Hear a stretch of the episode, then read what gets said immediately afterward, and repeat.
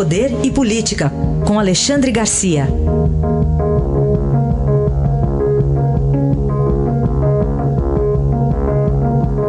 Alexandre, bom dia. Bom dia, Raíssa. Bom dia, Carolina. Bom dia. Vamos começar falando sobre possíveis concessões da União para os estados. Que ideia é essa, Alexandre?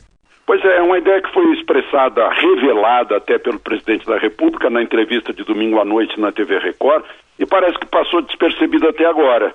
Né? Ah, mas me parece ideia importante porque é, há uma similaridade com a legislação americana.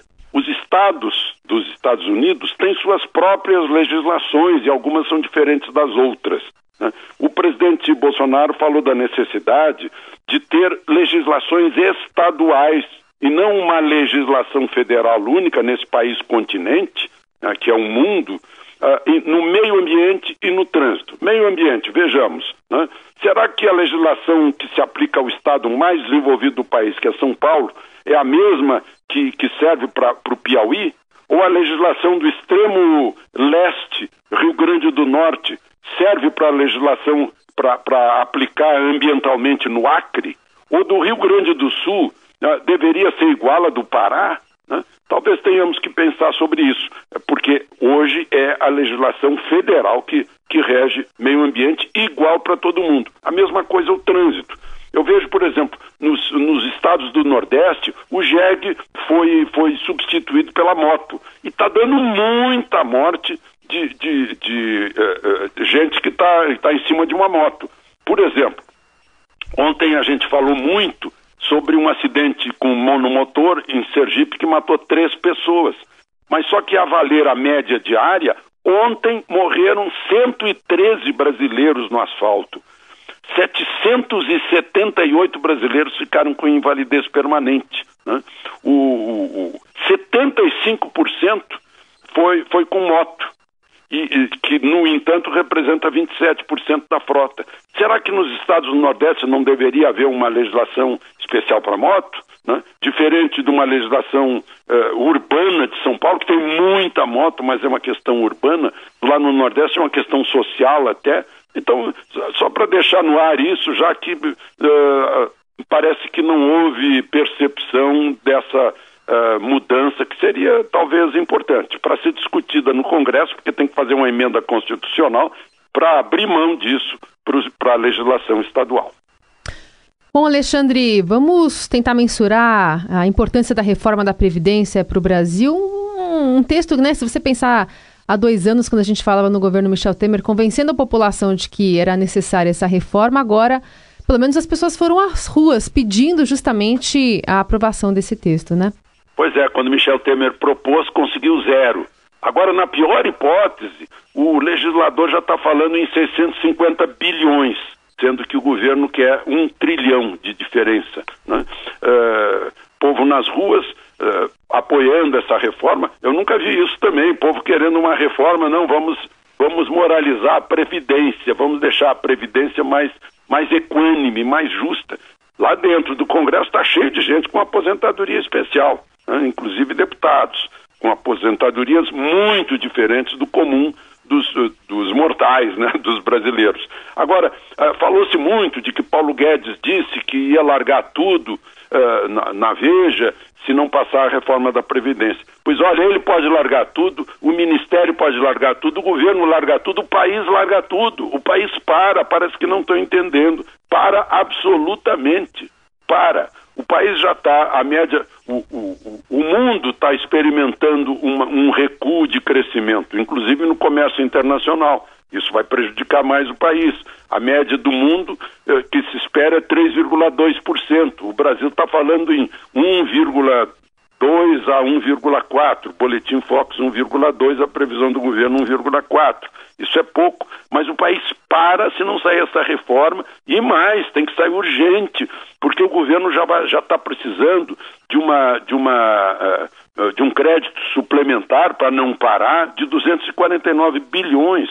Sabe o que para? Para o BPC, que é aquele auxílio para os mais pobres, o Pronaf, que é estudantil, o Bolsa Família, em, em outubro não vai ter mais para pagar aposentadoria, vai, vai ter problema aposentadoria uh, do governo federal. Então, tem que fazer sim, né? é muito urgente, muito urgente. Alexandre, aproveitando seu raciocínio aí, citando o ministro Paulo Guedes, há pouco a gente entrevistou o senador Major Olímpio e ele demonstrou claramente uma desilusão com a questão, ele falou mais especificamente da questão do COAF, né? Ele acha uhum. que tem que ficar no Ministério da Justiça, chegou a falar até em, em deixar o partido, que quer tentar convencer o presidente. Enfim, tá com algum problema sério de articulação aí também, tá, Alexandre? Tá, tá sim. Tá com problema sério de articulação nos dois níveis. Palácio do Planalto para o Congresso e do Congresso e, e, e, interna no Congresso, interna corporis.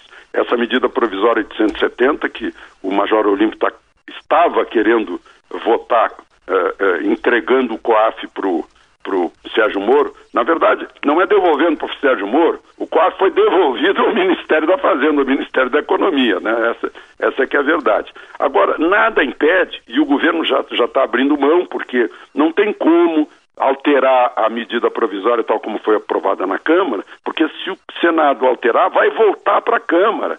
Aí, se atrasar um dia alguma coisa, é, ela perde o valor total no dia 3 de junho. Então, o próprio governo reconhece isso. E por quê?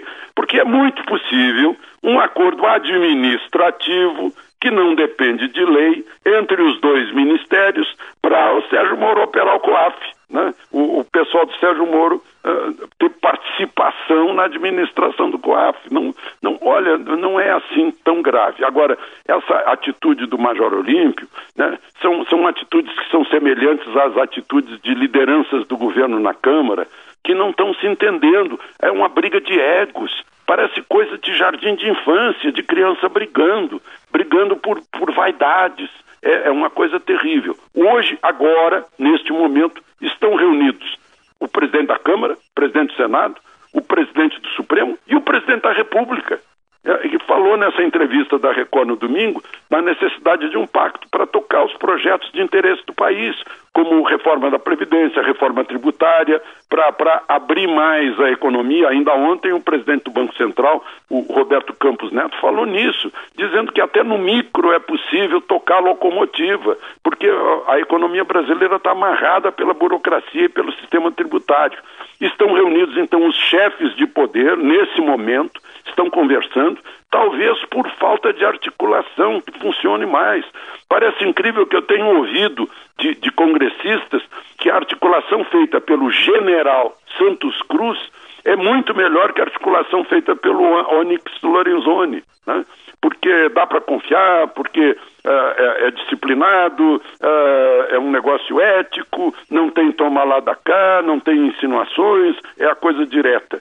Então, o, o governo está precisando do seu lado uh, faz, ter bons articuladores no Congresso. O presidente Bolsonaro já disse que não quer se meter.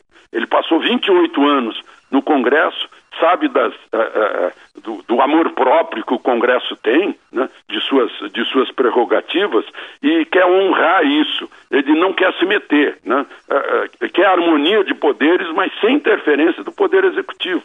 Né. Essa coisa é feita por conversa dos articuladores, mas hoje, por exemplo, o topo está reunido. Né. Talvez haja um pacto. Vamos, vamos trabalhar para que as medidas necessárias para que o país não pare, porque foi se esgotando uh, desde a Constituição de 88, que criou mais deveres, uh, criou mais uh, direitos que deveres, né? foi se esgotando, a riqueza foi se esgotando, se esgota. Né? Então é, é, preciso fazer mudanças aí na própria Constituição.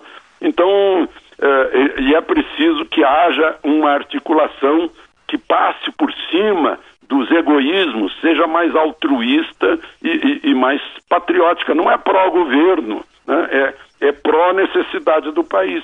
É isso que está acontecendo nesse momento que você notou aí com a, nessa entrevista do Major Olímpio, uhum. que de certa forma reflete a disposição das lideranças lá do, no Congresso, né? é, que deveriam funcionar, ter, ter mais praticidade, mais pragmatismo, mais resultado e não ficar se se, se batendo por questões, ah, eu, eu gosto disso, eu gosto daquilo. Não. Qual é o interesse do país? Aí é que tem que se ver, né? Essa é a questão.